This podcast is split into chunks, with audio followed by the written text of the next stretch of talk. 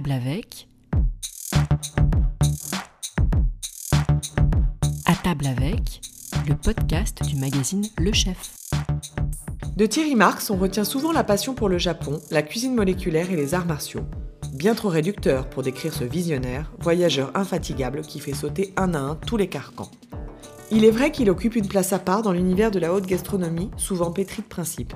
Il s'en est éloigné très tôt pour un parcours anticonformiste qui le pousse aujourd'hui encore à questionner les idées reçues et les savoir-faire traditionnels. Véritable puits de culture, amoureux des mots, Thierry Marx n'est pas un chef classique. Sa soif de connaissance a rencontré la science au service de la gastronomie. Ce chef humain et engagé voit au-delà de la haute cuisine et apporte sa pierre à l'édifice collectif à travers ses nombreux engagements sociétaux et environnementaux. Partons à la rencontre d'un chef bien ancré dans son époque, qui nous projette dans le futur. Bonne écoute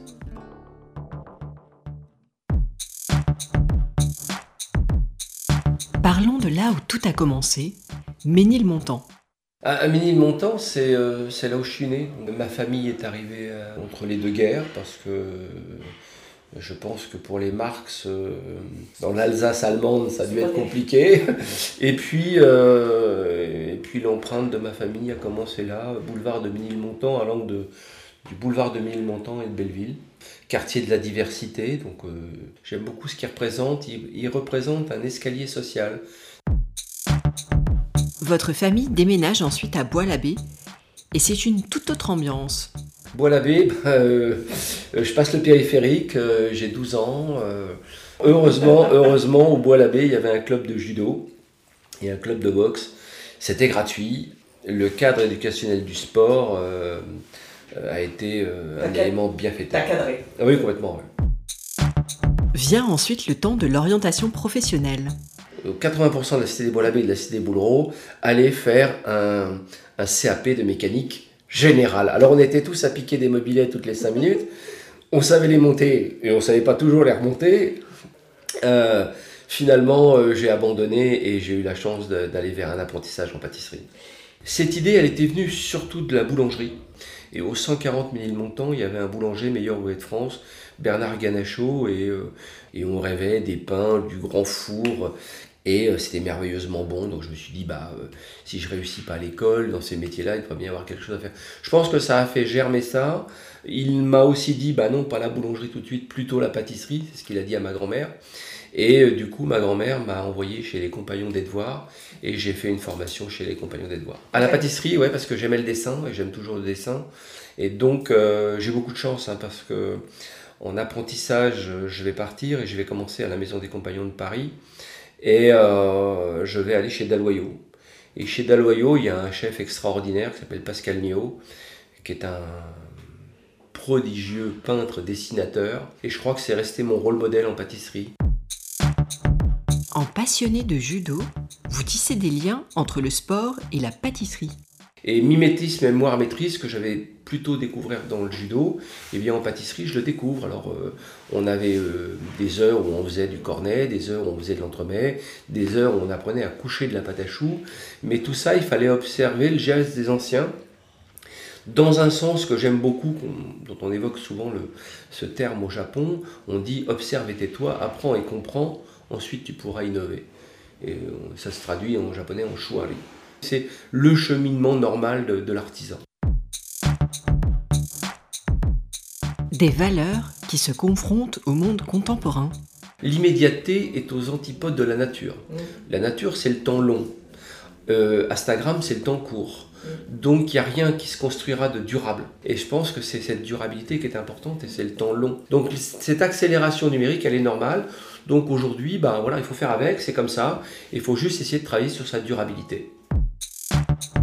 Vous mettez ensuite de côté pour un temps l'artisanat et vous vous engagez dans l'armée. On est quatre copains, quatre copains à avoir choisi le sport comme cadre éducationnel, à avoir choisi une formation professionnelle comme cadre éducationnel, et on se retrouve à retourner à la Cité des Beaux-Labbés, là où on voulait absolument plus retourner. Donc on s'est dit, bah, finalement, euh, travailler, avoir un métier, ça nous apporte rien, euh, on ne sait pas nous projeter très loin de cette cité. Et à l'époque, euh, c'était encore la grande théorie des armées, de dire, si tu veux voir du pays, engage-toi. Et voilà, et c'était un engagement, euh, c'était euh, une autre vie, un autre temps. C'était une parenthèse qui s'est ouverte une parenthèse qui s'est refermée. Au retour de l'armée, vous enchaînez les petits boulots avant de retrouver le chemin des fourneaux. Nouvelle vie, nouvelle énergie. Euh, je me suis dit, bah, la France, elle n'aura jamais rien pour moi. Et du coup, euh, je suis parti en Australie. Et du coup, ça a été Sydney, le Regency Hotel. Et on me prend comme boulanger-pâtissier. Mais en fait, quand j'arrive, je fais que du pain de mie. Et puis, je gagnais pas assez, donc je vivais dans une Salvation Army.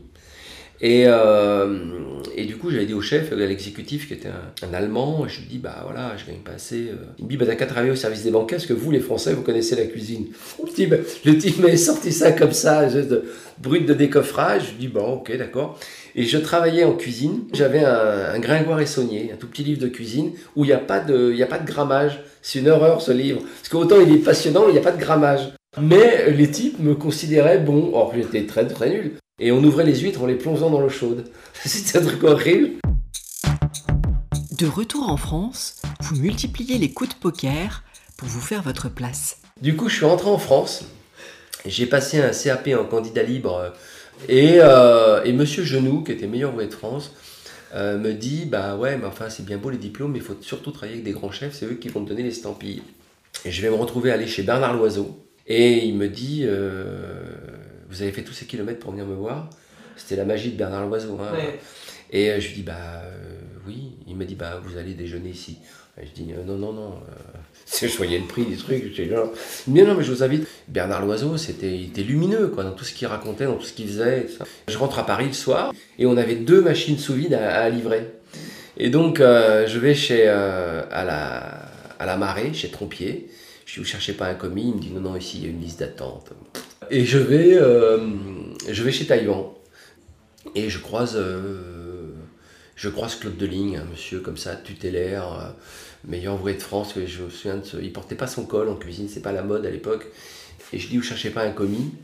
Il me dit si, il y en a un qui part ce soir. J'ai les mecs qui partent le soir. Ici, c'est ça d'habitude viré le matin, mais là, les mecs Et je lui dis, il me dit oui, mais vous arrivez d'où, jeune homme? Je lui dis bah, de chez Bernard Loiseau. et alors il me dit bah ouais, demain vous pouvez faire un essai. Et Taïwan devient une porte d'entrée vers la haute gastronomie. Et du coup j'ai fait illusion euh, neuf mois en gros.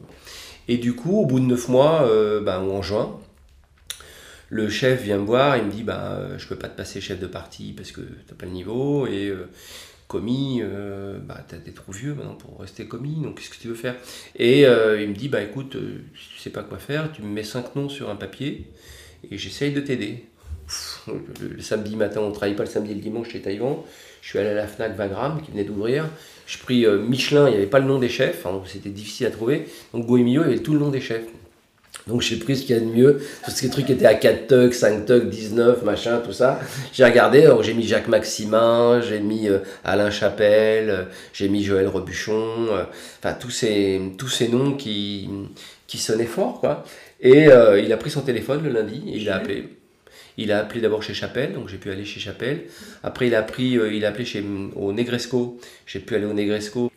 Et puis ensuite, et puis ensuite bah, Joël Rebuchon.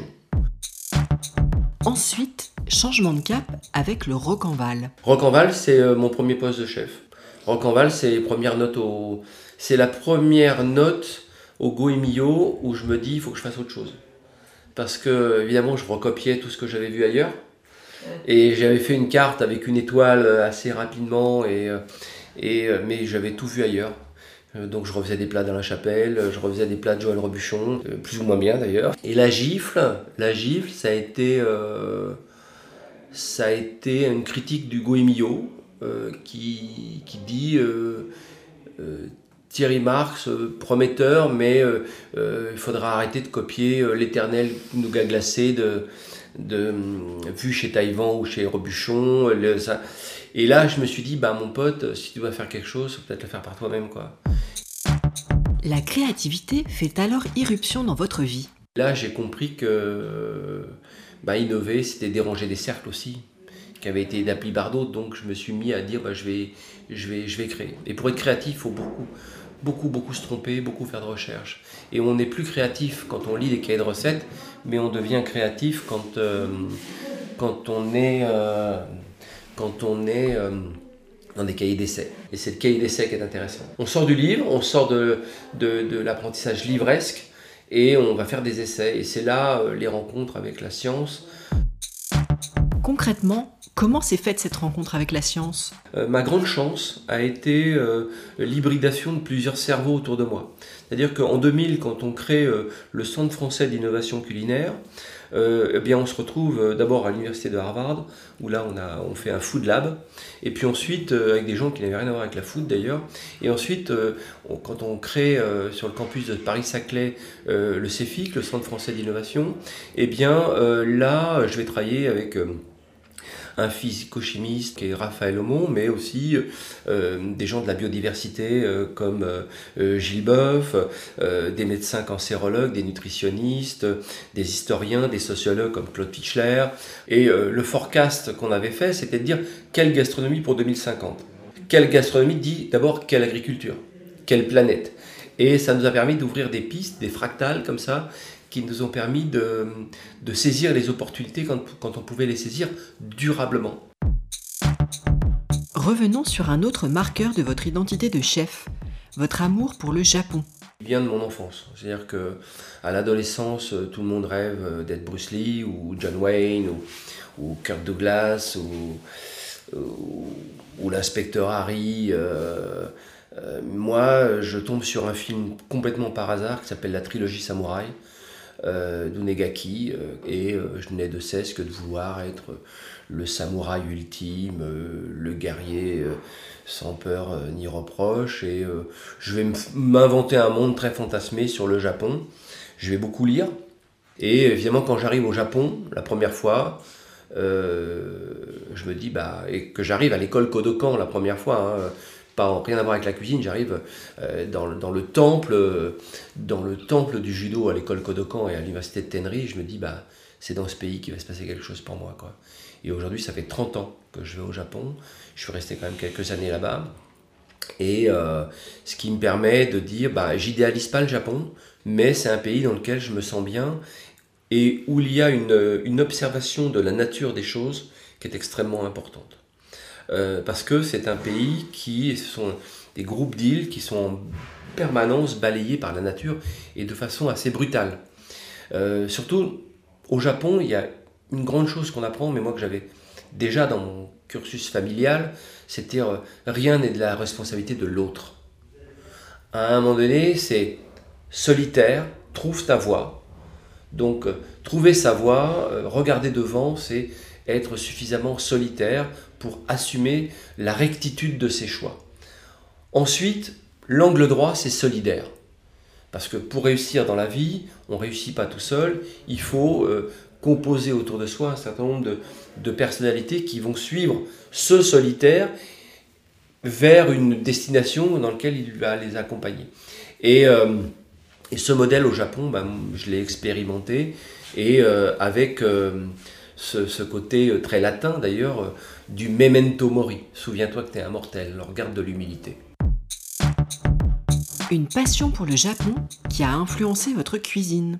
Bah, la cuisine japonaise, elle m'a inspiré parce que quand, la première fois que je suis arrivé dans, dans un restaurant japonais, c'était pas comme maintenant. C'est-à-dire qu'on ne vous recevait pas dans un restaurant japonais.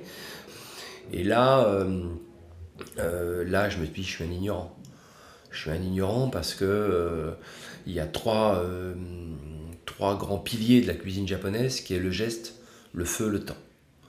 Le geste coupe juste, goût juste, gestion du plan de travail, donc euh, la maîtrise euh, du couteau et de l'affûtage du couteau est déjà l'essentiel de ce que vous devez connaître en cuisine. La maîtrise du feu, c'est de faire du feu avec du charbon et de cuire à la flamme quasiment.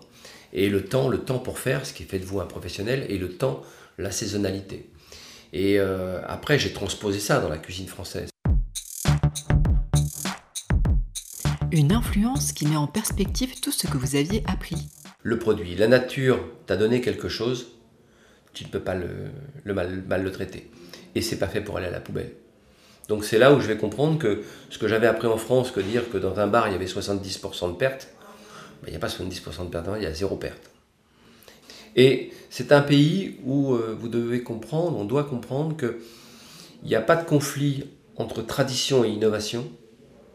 Ce que j'aimais dans la cuisine française, c'est sa diversité, la diversité de ses régions et la diversité de ses savoir-faire, mais elle était inintéressante quand euh, elle oppose le tradition et innovation, et puis euh, de se dire, eh bien, la tradition, le terroir, et c'est ça, alors que finalement personne ne sait définir ce que c'est que le terroir. Et pour vous, l'innovation passe forcément par la science. J'ai fait partie des gens qui avaient amené la science dans la cuisine.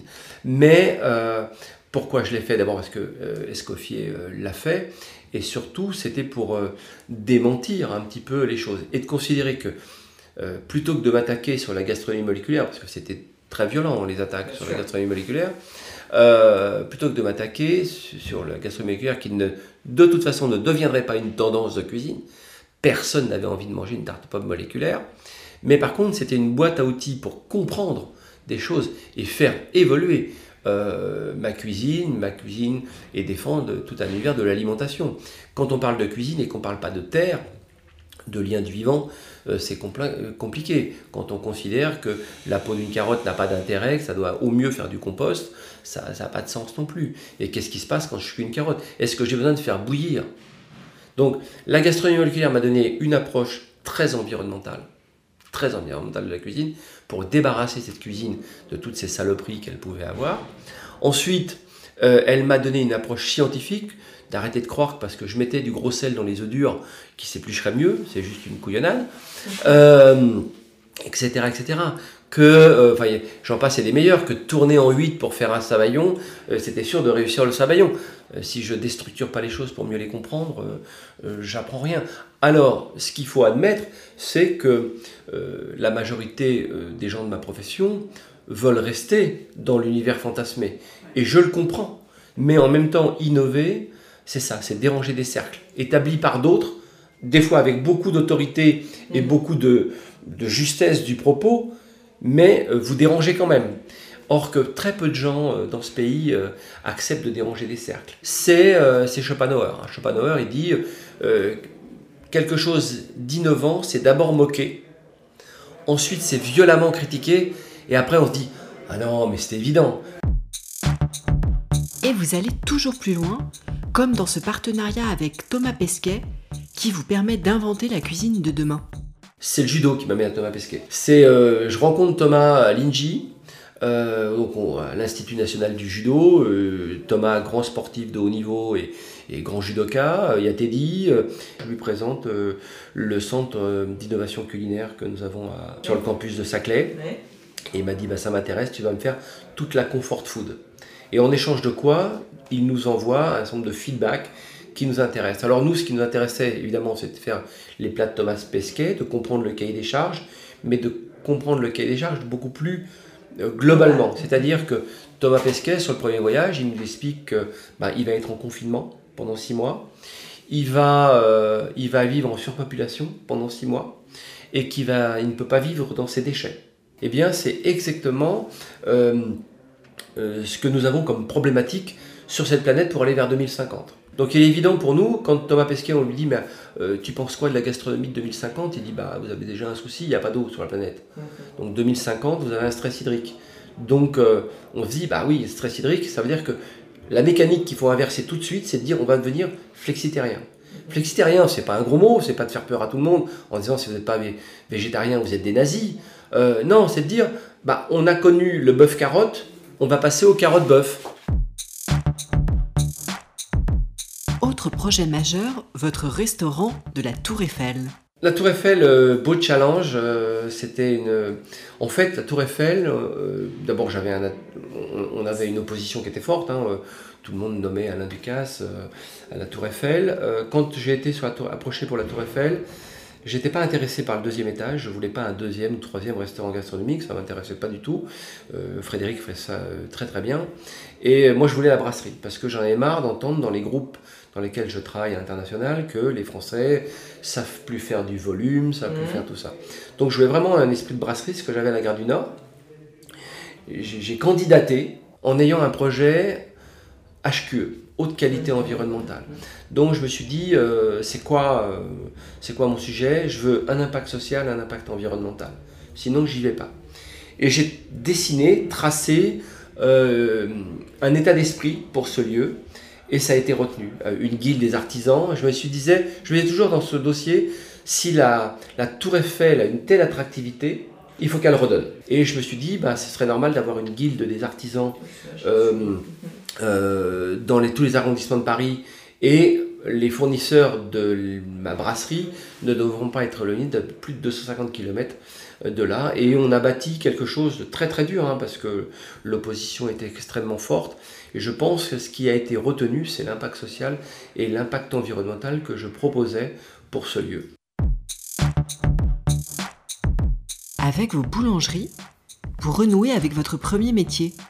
Était-ce l'objectif de boucler la boucle? Euh, Oui, il y avait l'univers fantasmé de la boulangerie que j'avais adoré chez Ganacho et je voulais vraiment euh, refaire. J'avais fait une boulangerie à Pauillac avec pas vraiment de succès, euh, mais je voulais l'univers de la boulangerie parce que je remarquais que les boulangers avaient créé du flux avec le pain, mais ils faisaient beaucoup de revenus sur du snacking. Et je trouve que nous, euh, dans notre côté, par moment, les chefs, on est un peu, euh, on se prend un petit peu pour des élus du divin, quoi. Et euh, je trouvais qu'on avait loupé quelque chose dans la cuisine française. Vraiment, été très choqué par ça, qu'on ne puisse plus manger pas cher en France, sans donner à l'industrie, comme le burger ou comme la pizza industrielle. Mais je me dis, mais où on mange pas cher en France? C'est-à-dire que où je mange sur la barrière des 14 euros. Moi, à deux tickets restaurant, c'est un peu le, couvert moyen que je fais dans mes boulangeries, euh, eh bien c'est deux tickets restaurant, c'est 14 euros. Eh bien je trouve que ce serait normal en France de trouver des plats entre 10 et 15 euros avec un sourcing parfait. Et c'est ce que je fais, c'est ce que je peux faire dans les boulangeries. En parallèle, vous lancez également des projets à vocation sociale. Le point de départ de Cuisine Mode d'Emploi, c'était de dire quand... Euh, en 2006, je bénéficie d'un envoyé spécial où on me dit, euh, où on s'étonne presque un mec comme moi, puis euh, arriver jusque-là, je me dis, je, vais, faire du, Marx, mais pas moi, celui qui a la grosse barbe. Je veux dire, le, capitalisme est efficace, mais il n'est pas juste. Donc, issu de ces quartiers, issu de notre action sociale, plus ton action sociale est difficile, plus la montée en compétences va être difficile et brutale. Donc je me suis dit, euh, mais vraiment clairement, avec des amis, hein, Philippe et Véronique Carillon, on s'est dit, bah, c'est peut-être le moyen de commencer à mettre une véritable politique en place de, deuxième et troisième chance et de quatrième et de dixième chance, même quand il le faut. Donc on s'est intéressé à des, gens qui étaient euh, pas visibles, éloignés de l'emploi, très éloignés de l'emploi, des gens qui étaient sous main de justice. Et pourquoi j'ai fait ça? Parce que quand j'ai bénéficié de l'envoyé spécial, je me suis dit, euh, qu'est-ce que je peux faire pour aider les autres? Parce que je recevais un nombre de courriers de, de, la Cité des l'Abbé, de ci, de ça. Et je me suis dit, je vais aller au, au Resto du Cœur. Et au Resto du Cœur, j'ai croisé la route de Véronique Colucci. J'étais devenu très ami avec Véronique Colucci. Et euh, Véronique m'a dit, bah, tu trouveras bien un truc à faire au Resto du Cœur. Et on a monté ces ateliers de formation au resto. Euh, qui étaient plutôt des ateliers d'illettrisme d'ailleurs, plutôt des ateliers de cuisine. il y avait une dame qui était merveilleuse qui me disait Quand je fais des ateliers de français et d'arithmétique, j'ai personne. Quand je fais des ateliers de cuisine, j'ai du monde. Alors viens. Et du coup, je me retrouvais dans des ateliers à Villetaneuse, comme ça. Après, on a fait un livre de cuisine pour les bénéficiaires et pour les bénévoles. Et je me suis dit Mais ces gens ont du talent. Euh, ce qu'il faut, c'est aussi de redonner une projection de vie à des personnes. Leur dire Non, non, mais ta vie va pas s'arrêter là, et surtout, on peut monter la ligne d'horizon. Et on va monter la ligne d'horizon, et la ligne d'horizon, c'est peut-être d'apprendre un métier. Si mon métier te plaît, eh ben, euh, viens, viens, c'est maintenant. On commence tout de suite. Cuisine, boulangerie, métier du service, métier des produits de la mer. Et euh, c'était une traînée de poudre, c'était 450 demandes par école et par année. Euh, et aujourd'hui, c'est 9 écoles en physique et c'est 5 écoles en, itinérance, une école à Medellin pour les FARC, la formation des FARC, et une, une école à Détroit et votre apparition sur les écrans de télévision participe de cet engagement social. Quelqu'un vient me voir un jour avec un projet M6 et me dit euh, Tu pourrais faire Top Chef euh, Je dis oui tout de suite. Et, euh, du coup, comme j'avais vu Top Chef se faire en Australie, aux États-Unis, parce que j'étais un moment aux États-Unis, et j'avais un peu la mécanique du truc, donc je dis ouais, je vais le faire. coup de peau, bah, la première année de Top Chef, j'ai touché un peu de sous. Donc ça a financé la première école. Alors ça l'a financé doublement parce que, un, il y avait la notoriété de Top Chef, qui était une mise en lumière absolument incroyable. Et du coup, euh, on a eu immédiatement un mur des sponsors. donc, j'ai saisi l'opportunité, bah, 5 années de Top Chef. Donc 5 années à, avoir beaucoup d'images. Euh, d'images médias et donc de pouvoir lever pour euh, un véritable aujourd'hui partenariat public-privé pour monter nos écoles en France et à l'international. Et votre engagement social ne vous semble pas antinomique avec votre présence dans un palace? Le palace est un concept de la fin du 19e. Voilà, parce que ça répondait à une demande de clientèle. Après, ça a eu euh, un sursaut, euh, un sursaut de consumérisme euh, dans les 70 avec les grandes familles du Moyen-Orient. Et puis après, c'est devenu je cherche mon cap en permanence. Alors un coup, faut être environnementalement responsable, mais en même temps, si un type nous demande des fraises en hiver, il faut lui servir, et c'est ça. Moi, j'ai posé un cap pour mon marin qui est un impact social et un impact environnemental. Tant qu'on est d'accord là-dessus, je bouge pas. Et puis, de reconnaître une chose qui est très importante le luxe. Le luxe, c'est pas une insulte à la misère, c'est une insulte à la médiocrité. Aujourd'hui, tous les personnels qui sortent des palaces sont des personnels de haut niveau. qu'on veuille l'admettre ou pas. C'est une des plus belles écoles hôtelières qui donne globalement une chance à beaucoup de gens. Donc aujourd'hui, s'il y a des petits restaurants, s'il y a des gens qui trouvent du personnel, eh bien c'est aussi parce que il y a des grandes unités comme ça qui forment des personnels de haut niveau, qui à un moment donné refont un cap dans leur carrière, mais la formation, l'exigence qu'il faut pour aller dans l'univers du luxe, eh bien, leur servira toute leur vie. Donc le luxe, c'est vraiment ça, c'est pas une insulte à la misère, c'est une insulte à la médiocrité. Et deux, et je termine mon propos là-dessus, ce qui est intéressant de reconnaître, et ça, c'est euh, l'urgence française, c'est de dire, euh, la théorie du low cost nous a amené là où on est aujourd'hui. On a perdu notre industrie, on a blessé et abîmé considérablement notre agriculture, et on a blessé et abîmé considérablement notre artisanat. Donc ça veut dire que il faut en France réarmer de façon très active l'économie de la qualité. Le prix n'est pas la valeur. Ça c'est Warren Buffett et c'est pas le plus grand philanthrope qu'on connaisse. Donc dire oui, les choses ont un prix et dans l'écosystème de ce prix, ça permet à beaucoup de gens mhm. d'avoir une évolution. Et euh, l'économie de la qualité, euh, je pense que sauvera l'artisanat français, sauvera l'agriculture française et redonnera une industrie euh, de qualité en France. Vous êtes auréolé de deux étoiles au mandarin oriental. Pensez-vous toujours à la troisième étoile? Je ne recule pas euh, sur l'idée 3, comme je recule pas sur le concours des meilleurs ouvriers de France. Je me dis oui, bah, quand ce sera le moment, je me battrai pour ça, et je me, je me bats toujours pour ça. Parce que c'est des valeurs qui peuvent être ancrées euh, solidement. Moi, le guide Michelin euh, a une valeur environnementale pour moi. Parce qu'il a su protéger des circuits courts, il fait vivre des territoires, euh, il aide de jeunes entrepreneurs à, trouver leur, leur empreinte. Donc c'est pas discutable que Go Emilio, le chef de l'année, moi quand je vois des mômes qui se battent pour aller au chef de l'année, j'en ai profité, j'ai usé et abusé de, euh, je n'ai pas de, critique par rapport à ça. Au contraire, je trouve que euh, tout le monde a été plutôt bon là-dedans. Une leçon à tirer de votre parcours? Ce qui m'a permis de durer, ce qui me permet de durer dans ce métier, c'est que je n'ai pas d'ennemis. Mm. Je n'ai pas d'ennemis parce que je ne me fabrique pas d'ennemis. Mm.